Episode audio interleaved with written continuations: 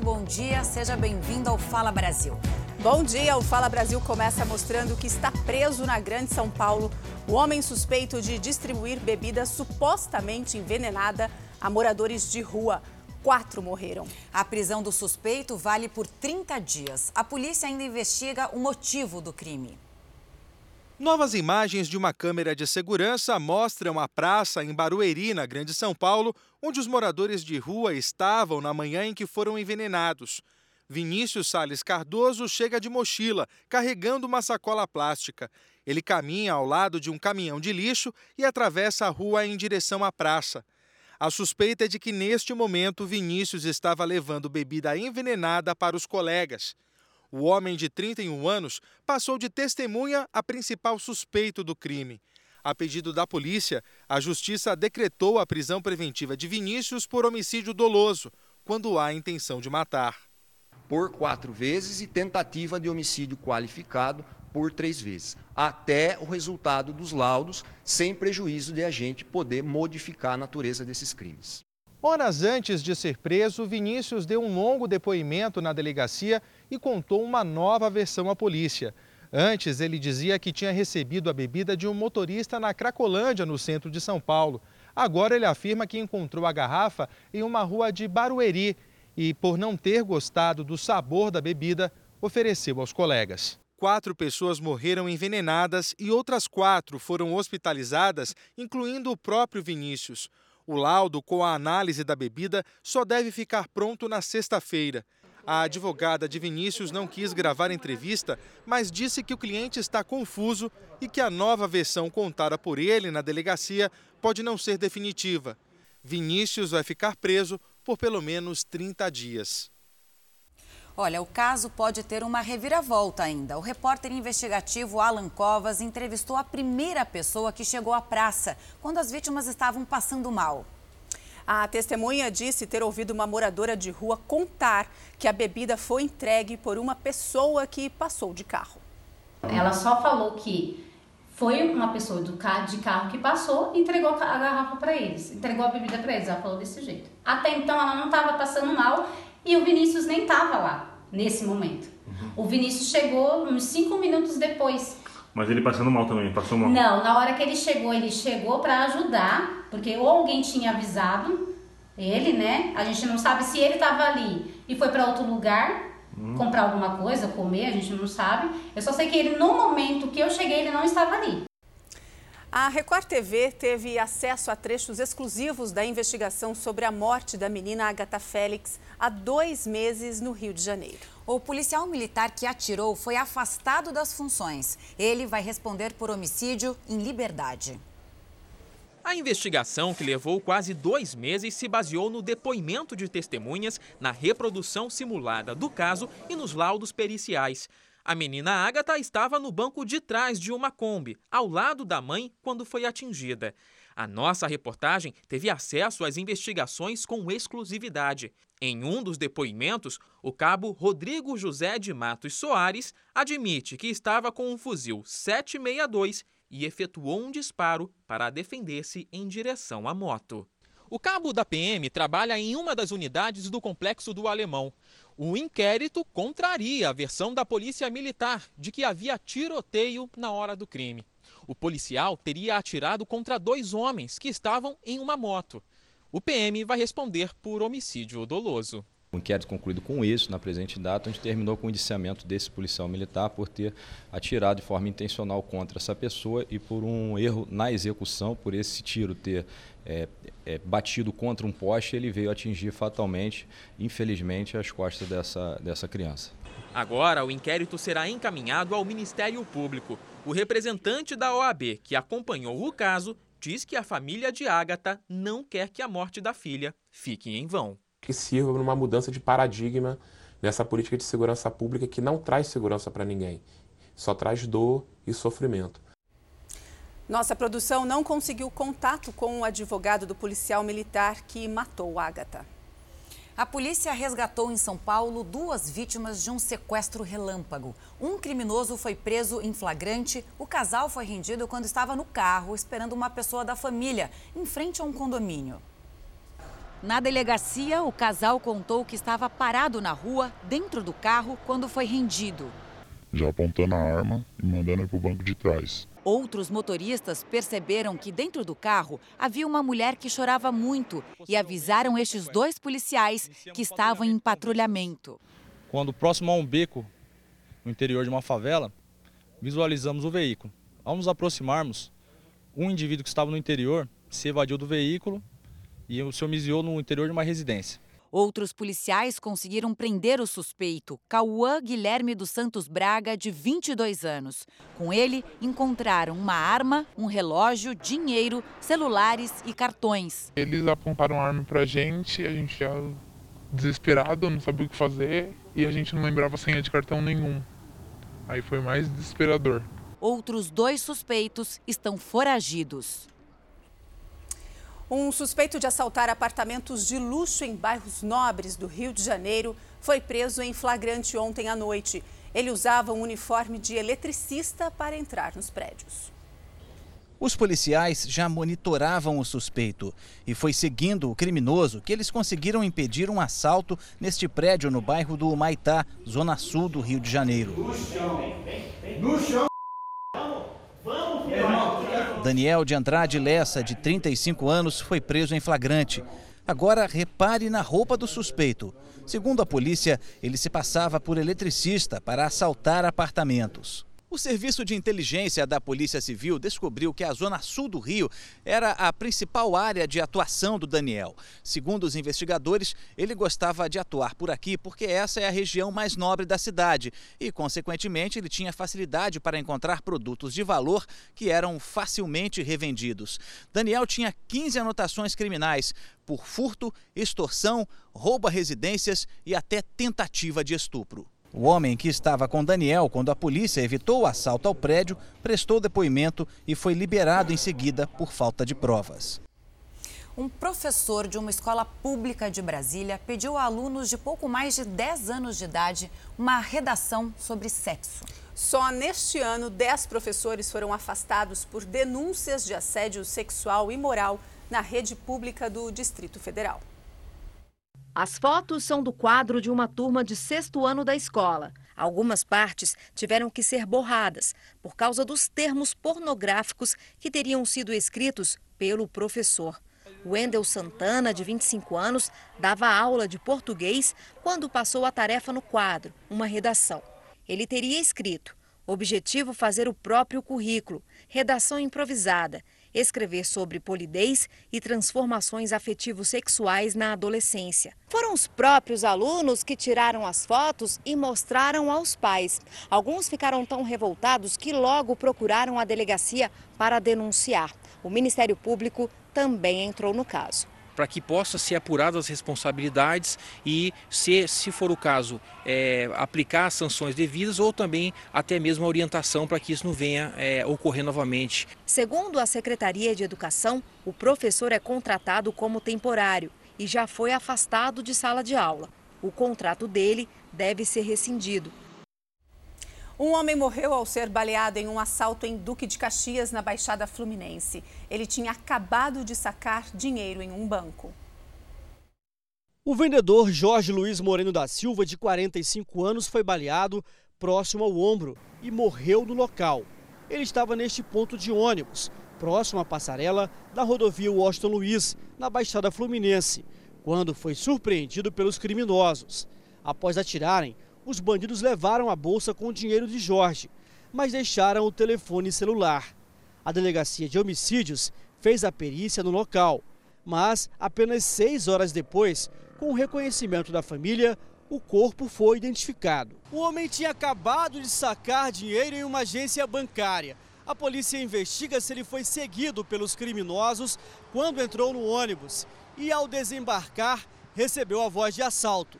Segundo testemunhas, o passageiro se recusou a entregar a bolsa e por isso os criminosos teriam atirado. A passarela liga duas comunidades que ficam frente a frente, às margens da Washington Luiz, uma dominada por traficantes e a outra por milicianos. São tantos assaltos que ganhou o apelido de Passarela do Medo. Aqui é muito escuro, aqui tem muito assalto, aqui é muita insegurança. Eu só paro aqui quando tem gente, senão pego qualquer ônibus e vou embora. Uma mulher de 62 anos foi presa suspeita de aplicar um golpe conhecido como Boa Noite Cinderela. A gente tem falado bastante aqui sobre isso, num bar no centro de Belo Horizonte dessa vez. A gente conversa com a Maiara Folco. Bom dia para você, Maiara. Ela já teria feito outras vítimas? Olá, bom dia Camila, bom dia a todos. De acordo com a polícia, esta mulher já teria feito outra vítima no mesmo bar. Desta vez, a vítima foi um idoso de 72 anos. Ele passou mal, foi socorrido pela polícia e levado para o hospital. Maria da Consolação Amarante, de 62 anos, teria colocado uma substância entorpecente na bebida do homem para furtar os pertences dele. Foi o gerente do bar que percebeu tudo e viu quando a mulher pegou o celular e a carteira da vítima. A polícia fez buscas e encontrou os pertences do homem na bolsa dela e também apreendeu um frasco com uma substância ainda não identificada. A mulher nega o crime. Daísa Camila. Obrigada, Mayara. Quase 40 dias atrás das grades, um vendedor que teria sido preso injustamente depois de ser acusado de assaltar um motorista finalmente deixou a cadeia. Por enquanto, a liberdade é provisória. O advogado ainda precisa provar diante do juiz que o rapaz é inocente. Na saída da prisão, os abraços da família que tanto aguardava. Foram 39 dias de angústia à espera de uma decisão da justiça. As imagens emocionantes foram registradas por parentes de Everton. Quando eu vi que aquele portão, eu senti aquele ar, foi uma sensação de alívio. Assim que a gente ficou sabendo que ele já ia ser solto, a gente fez um grupo no WhatsApp, chamamos todos os amigos assim mais íntimos e esperamos a chegada dele. Everton foi detido no dia 10 de outubro, sob acusação de ter roubado o carro de um motorista de aplicativo. Questionado pela polícia, a vítima indicou Everton e um adolescente com 17 anos de idade como suspeitos. Mas um dia após o depoimento, escreveu essa carta, contando que teria encontrado os verdadeiros criminosos na rua. O motorista inocentou Everton e o adolescente. O documento foi registrado em cartório e o advogado entrou com pedido de soltura que foi negado pela justiça. Além da carta, outras provas que indicavam a inocência de Everton teriam sido entregues ao Ministério Público e ao Tribunal de Justiça do Estado de São Paulo. No momento do crime, ele trocava mensagens com a namorada. Eu estava conversando com a minha mulher, até então ela estava demorando para responder, eu liguei para ela para ela me responder, que eu estava querendo falar com ela. Para a irmã mais velha, foram 39 noites mal dormidas. Ele magro, abatido, aquilo me cortou meu coração, assim, de ponta a ponta. De volta à casa da família, Everton quer voltar às vendas e pretende oficializar a união com Kelly, depois de quatro anos de relacionamento. Daqui por diante é só ajudar ele a se reconstruir na vida e a nossa vida junto começar, né, avançar, porque já estamos isso há quatro anos. Então agora é só progresso. E o drama para o Everton e a família dele ainda não acabou. Ele foi solto, mas existe uma audiência marcada para o ano que vem, dia 20 de março. Só então é que ele poderá ser totalmente inocentado. Vou entrar com pedido de habeas corpus junto ao Tribunal de Justiça, é, pleiteando o trancamento da ação penal, tendo em vista a amplitude das provas que nós temos a favor do Everton. Ao longo do período em que Everton esteve preso, três pedidos de soltura foram negados pela Justiça. A família vai recorrer. Com todas essas provas de que ele ficou inocente, inocente preso, é, nós vamos sim pedir uma indenização por dano moral e por dano material contra o Estado. Essa injustiça não seria cometer com ninguém, porque como eu fui um jovem que foi injustiçado, outro mais para frente pode ser injustiçado também. E um casal foi preso acusado de matar a filha, uma criança de 3 anos, por maus tratos. A repórter Merie Gervásio está na delegacia onde o caso foi registrado na zona leste de São Paulo. Olá, Merie, um bom dia para você. Quem chamou a polícia? Olá, Daísa. Bom dia para você, bom dia a todos. Caso revoltante, né? Se começar o dia, enfim, mas a revolta é muito grande. Quem chamou a polícia da Isa foram os médicos que ficaram revoltados, os enfermeiros que também ficaram revoltados, porque Micaele Luiza de Souza, de apenas 3 anos, já tinha dado entrada no hospital desde o dia 5 de novembro, com sinais visíveis de maus tratos. É, e os principais suspeitos?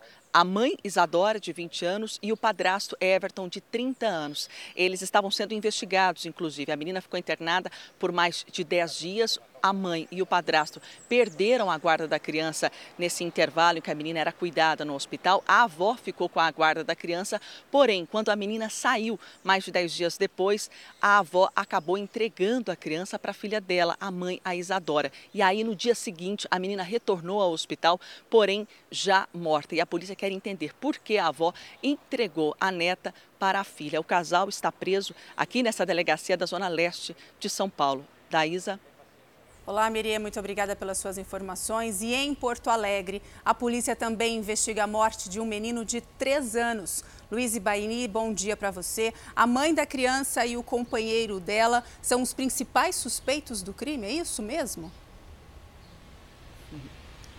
Olá, bom dia. Isso mesmo. Pablo do Nascimento, de 23 anos, foi preso ontem à noite. Segundo a polícia, ele é o responsável pela morte do menino. A mãe do, da criança, Liriel Martins, de 18 anos, também foi detida. A polícia vai investigar a participação dela no crime. O menino tinha completado três anos na semana passada. Ele foi morto com chutes e golpes violentos de faca. A polícia também investiga se a criança foi abusada sexualmente. O delegado que acompanha o caso caso, disse que o menino tinha vários hematomas pelo corpo quando foi encontrado. O suspeito preso tem passagens na polícia por tráfico, roubo e ameaça. Camila, Daísa. E pelo menos uma pessoa morreu nos protestos ontem na Bolívia. O confronto com a polícia deixou mais de 30 feridos. Os policiais tentavam liberar a entrada de uma usina de combustível. Caminhoneiros apoiadores do ex-presidente Evo Morales bloqueavam a passagem havia semanas. Por causa dos protestos, a população tem dificuldade para conseguir alimentos e gasolina, já que as estradas estão interditadas. As manifestações começaram há um mês por causa das denúncias de irregularidades na eleição presidencial. Hoje é o Dia da Consciência Negra, feriado em um quinto das cidades brasileiras. Dados do IBGE apontam que entre 2012 e 2018, o número de autodeclarados pretos e pardos cresceu em quase 12 milhões de pessoas no Brasil. A gente conversa sobre isso com a Jéssica Smetak. Bom dia, Jéssica. Os negros representam quantos por cento da população brasileira atualmente? Conta pra gente. Olá, Camila. Bom dia para você, bom dia a todos. Atualmente, os negros representam 55,8% da população brasileira e a taxa de analfabetismo entre os pretos e pardos chega a 10%. Entre os brancos é de pouco mais de 4%. Mas um número recente mostra que a luta pela igualdade não está sendo em vão. Os estudantes negros e pardos são pela primeira vez maioria nas universidades e faculdades públicas no Brasil. Em 2018, esse grupo passou a representar 50,3% dos matriculados e você vai conhecer agora um professor que há mais de 50 anos participa dessa luta e ele fala também sobre os desafios de ser negro no país. Acompanhe. Nos livros da estante do professor Jorge Antônio dos Santos, a temática racial predomina. E não é por menos, a vida dele se confunde com a história do Dia da Consciência Negra no Brasil. Ele fez parte de um grupo de jovens do Rio Grande do Sul que, ainda na década de 60, se uniu para promover uma mudança na maneira de pensar e de agir dos negros. A necessidade que tinha era elevar a autoestima da comunidade negra. Essa necessidade não era uma coisa presente ainda nessa comunidade, consciente dessa comunidade. Mas a gente que se interessava pelo assunto já previa isso. Da luta dos movimentos sociais contra o racismo, em que o professor Jorge teve participação efetiva, foi criado o Dia da Consciência Negra. A escolha do 20 de novembro foi por causa da data da morte de Zumbi dos Palmares, líder do maior quilombo, local de refúgio dos negros escravizados do período colonial. Na década de 70, o professor deixou o Rio Grande do Sul para morar na Bahia. Em Salvador, a cidade mais negra fora da África, encontrou uma situação diferente da que via no sul do país. Uma outra face do racismo no Brasil. Mais de 50 anos se passaram desde o início desse movimento de resistência lá no sul do país. De lá para cá, houve avanços importantes na luta do povo negro, mas ainda é preciso fazer muito mais para mudar esse cenário atual de desigualdade. Professor, o que é preciso fazer ainda para melhorar essa situação? Primeiro, as políticas públicas implementadas pelo governo é, devem continuar é, sendo orientadas pela necessidade da comunidade negra. E a mais importante é a postura da comunidade na busca da melhoria da sua autoestima. A gente tem orgulho do que somos e entender que não somos piores nem melhores do que ninguém. E aos não negros, respeito. E a luta continua. Vamos lá, Brasil. É isso aí. e motos movidas a motor de avião e que podem custar uma fortuna estão expostas no Salão Duas Rodas em São Paulo. É novidade tecnológica que não acaba mais, inspirada até em personagem dos quadrinhos. Metade motocicleta, metade avião. Imagine pilotar um veículo com o motor de uma aeronave. A velocidade pode superar os 300 km por hora. A moto foi elaborada pelo designer Tarso Marques e ganhou o último campeonato mundial de customização. Hubless, que chama, né? Que ela, essa roda sem o meio. Então parece que não tem nada. Para finalizar, ela tem suspensão ar. Muita gente acha que a moto não anda, mas você aperta o botão, ela levanta para andar. Este outro veículo da feira tem inteligência artificial. Ele responde aos movimentos das mãos e da voz. Ainda se equilibra sozinho e traz mais segurança para o piloto. Já quem é fã dos super-heróis dos quadrinhos vai gostar de conhecer a moto do Homem de Ferro. O personagem que usa armaduras de alta tecnologia para combater o crime virou inspiração para este veículo. Já não era sem tempo.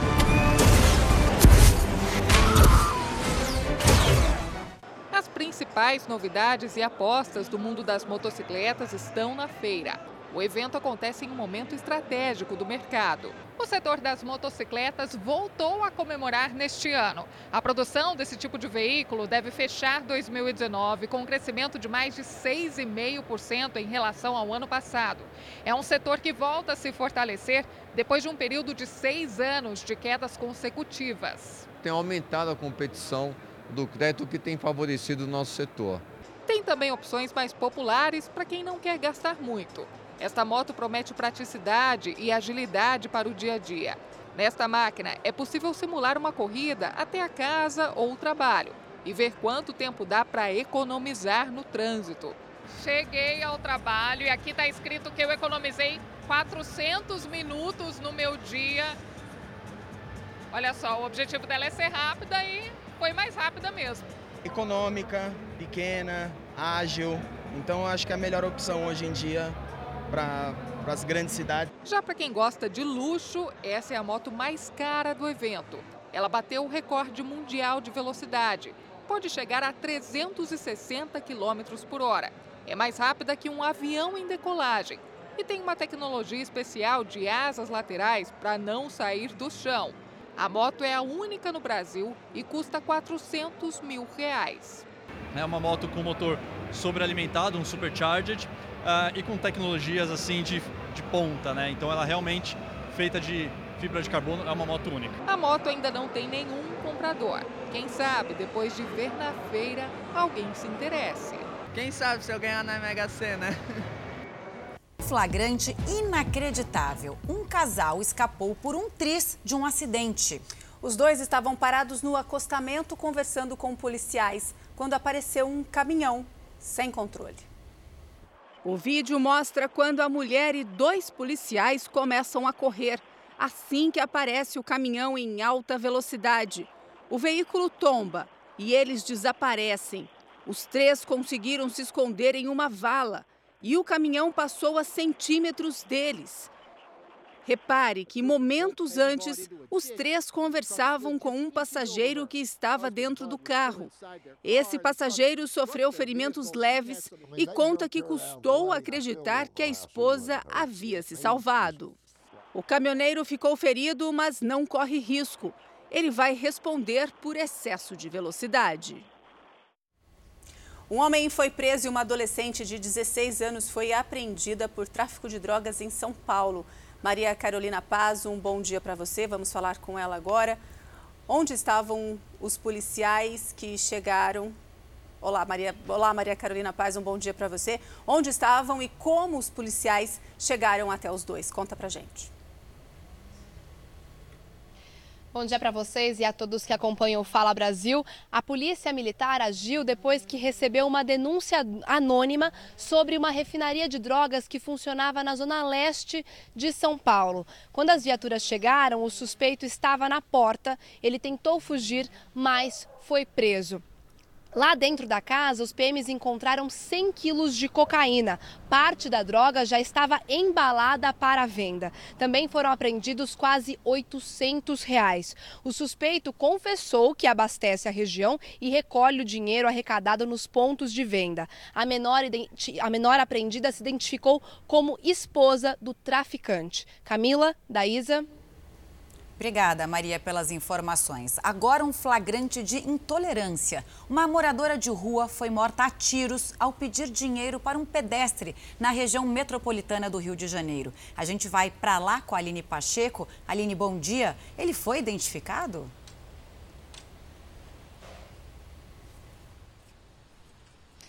Olá, bom dia. Foi sim e já está preso. As câmeras de segurança flagraram toda a ação.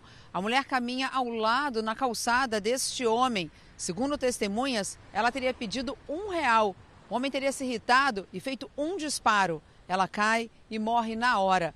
Esse crime aconteceu no último sábado, mas só agora as imagens foram liberadas pela polícia. A vítima foi identificada como Zilda Henrique dos Santos Leandro, de 31 anos, e o atirador Aderbal Ramos. Ele deve seguir preso porque o delegado está pedindo a prisão preventiva dele por homicídio.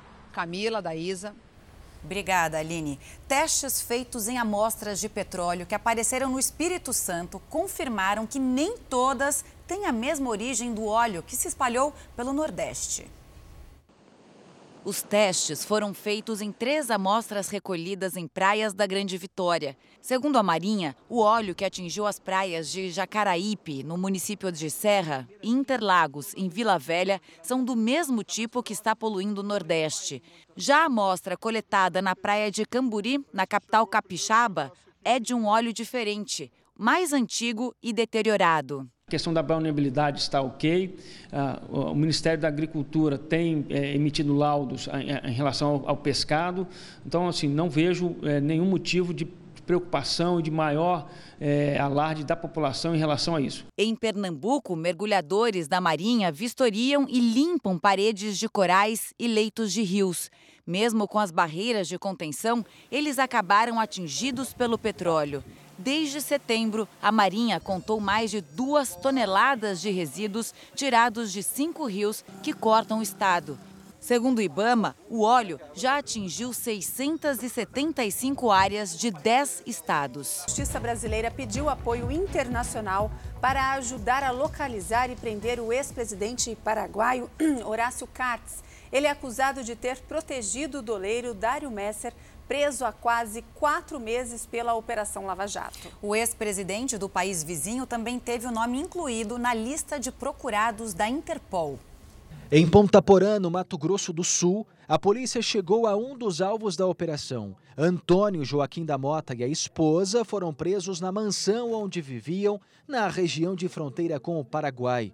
Outro alvo da Lava Jato é o empresário Felipe Alvarez, dono de um shopping que fica a poucos metros da linha internacional que separa os dois países.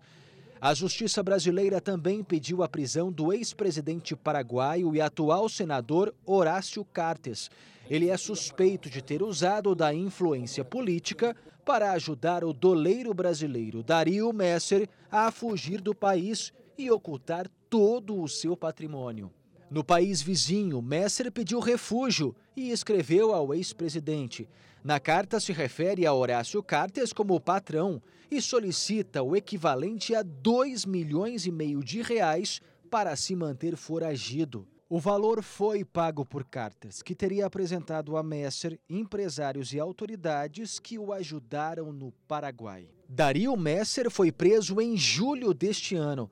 A namorada dele e os pais dela foram presos nesta terça. Era ela, com a ajuda da família, quem transportava os dólares do namorado. As investigações do Ministério Público Federal apontam que o doleiro brasileiro e o ex-presidente paraguaio eram amigos de longa data e atuavam juntos num esquema que envolvia lavagem de dinheiro e organização criminosa. A Força Tarefa da Lava Jato já pediu a extradição do ex-presidente Horácio Cartes. Na capital paulista foi cumprida a prisão preventiva do doleiro Najum Turner, suspeito de participar do esquema criminoso. Segundo os procuradores da Lava Jato, as prisões foram necessárias para interromper o avanço da organização criminosa, com ligações entre Brasil e Paraguai. O doleiro dos doleiros, Dario Messer, criou um esquema poderoso de lavagem de dinheiro que teria movimentado o equivalente a 7 bilhões de reais em mais de 50 países. A defesa de Dario Messer e Mira a Taíde disse que a prisão é ilegal e descabida e que só vai se pronunciar depois de ter acesso integral ao inquérito. Os advogados de Alcione Ataíde e Arleir Belliene, sogros de Messer, disseram que as prisões são desnecessárias e ilegais. O presidente Jair Bolsonaro assinou a desfiliação do PSL. A gente vai conversar em Brasília com o Alessandro Saturno, que já está aqui no nosso telão. Bom dia. Quando será lançada a nova sigla do presidente, Saturno? Olá, Camila. Bom dia para você, bom dia a todos. Olha, de acordo com um dos advogados de Jair Bolsonaro, a convenção vai ser realizada amanhã. O novo partido, a Aliança pelo Brasil, vai precisar cumprir algumas obrigações formais junto à Justiça Eleitoral para que os novos integrantes, por exemplo, possam concorrer às eleições municipais do ano que vem. Entre essas obrigações está aí a coleta de assinatura. Lembrando que ontem o filho do presidente Jair Bolsonaro, o senador Flávio Bolsonaro, também deixou o partido ele se desfiliou da legenda do diretório estadual do PSL. Camila Daísa.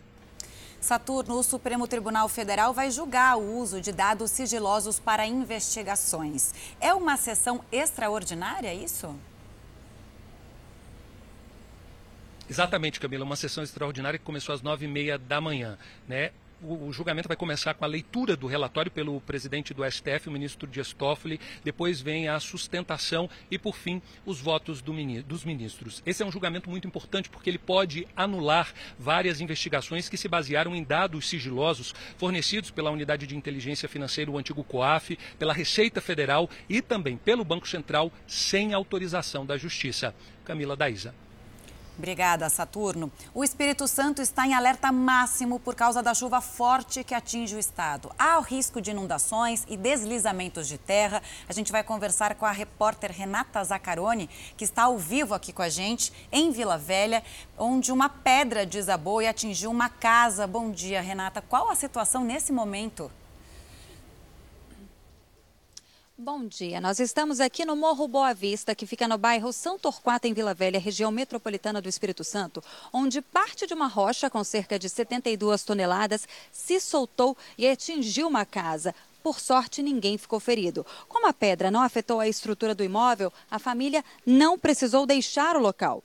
Em três dias, quatro pessoas morreram por causa das chuvas no estado. 210 estão desalojadas e 60 estão desabrigadas. As cidades de Santa Teresa e Colatina decretaram situação de emergência. Camila, Daísa, Obrigada, Renata, pelas suas informações. A Austrália continua combatendo mais de 100 focos de incêndio, mas os bombeiros têm uma preocupação a mais. Eles estimam que mais de 300 koalas morreram por causa das queimadas.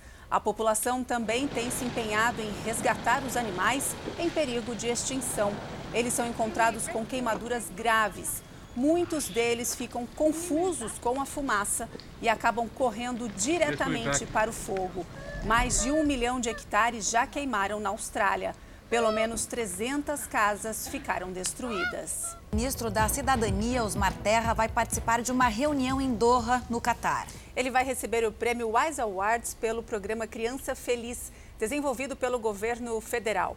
O prêmio reconheceu o trabalho como uma das iniciativas mais inovadoras no mundo de atenção à primeira infância.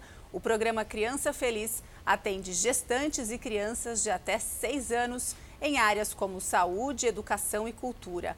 Hoje em dia, são mais de um milhão de famílias beneficiadas. Uma pesquisa mostrou que quase 800 mil brasileiros diminuíram o consumo do tradicional cafezinho fora de casa. A bebida ficou 40% mais cara em cinco anos.